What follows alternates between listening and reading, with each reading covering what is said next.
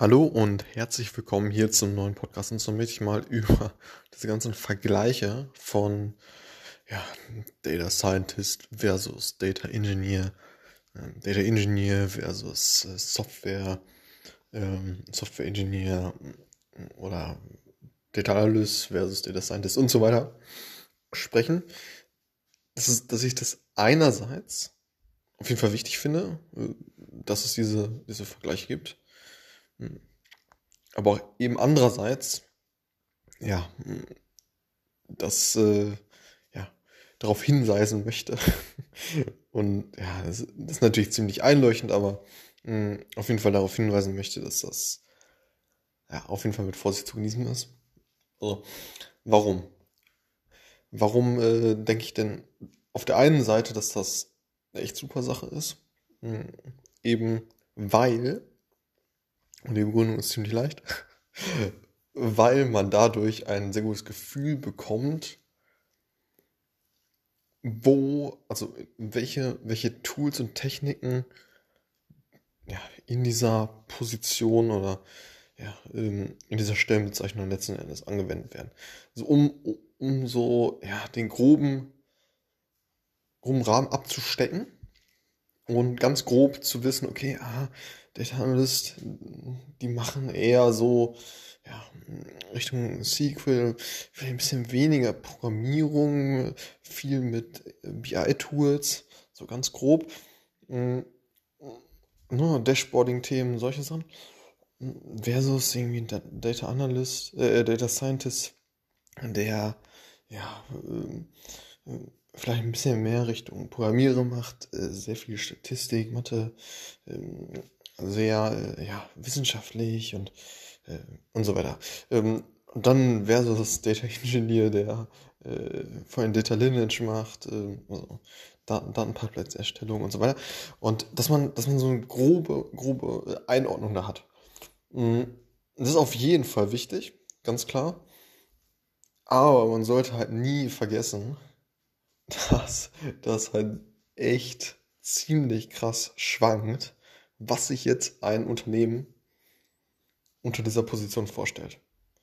So, und das heißt, dass eben der äh, Data Engineer in dem einen Unternehmen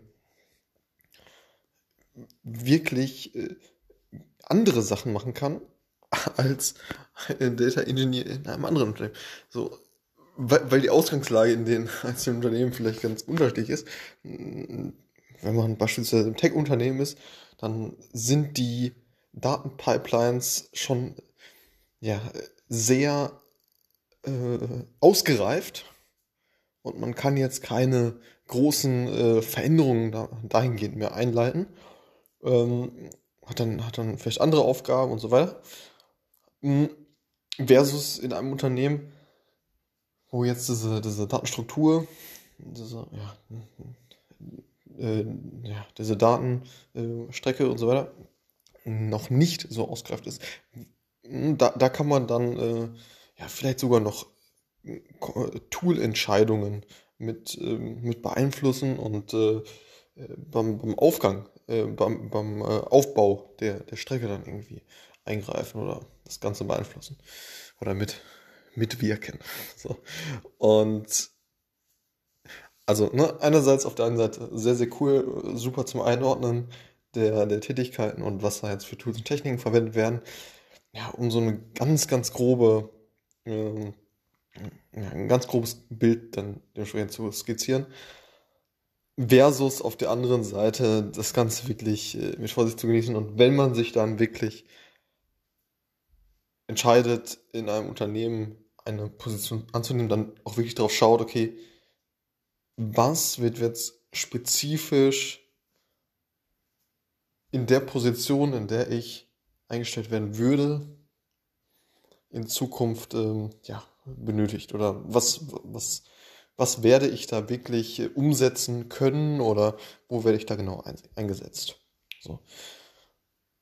Das war's für diesen kurzen, äh, ja, dieser kurzen Kritik vielleicht an, äh, an diesen ganzen Vergleichen. Einerseits gut, andererseits auch auf jeden Fall äh, mit Vorsicht zu genießen. Und man sollte natürlich individuell dann schauen, ähm, was jetzt die Skills ähm, ja, von dir dann benötigt, äh, welche Skills dann von dir benötigt werden und wie du dich dann äh, in diesem einen spezifischen Unternehmen in der Position dann einordnest. Alles klar, bis zum nächsten Mal. Ciao.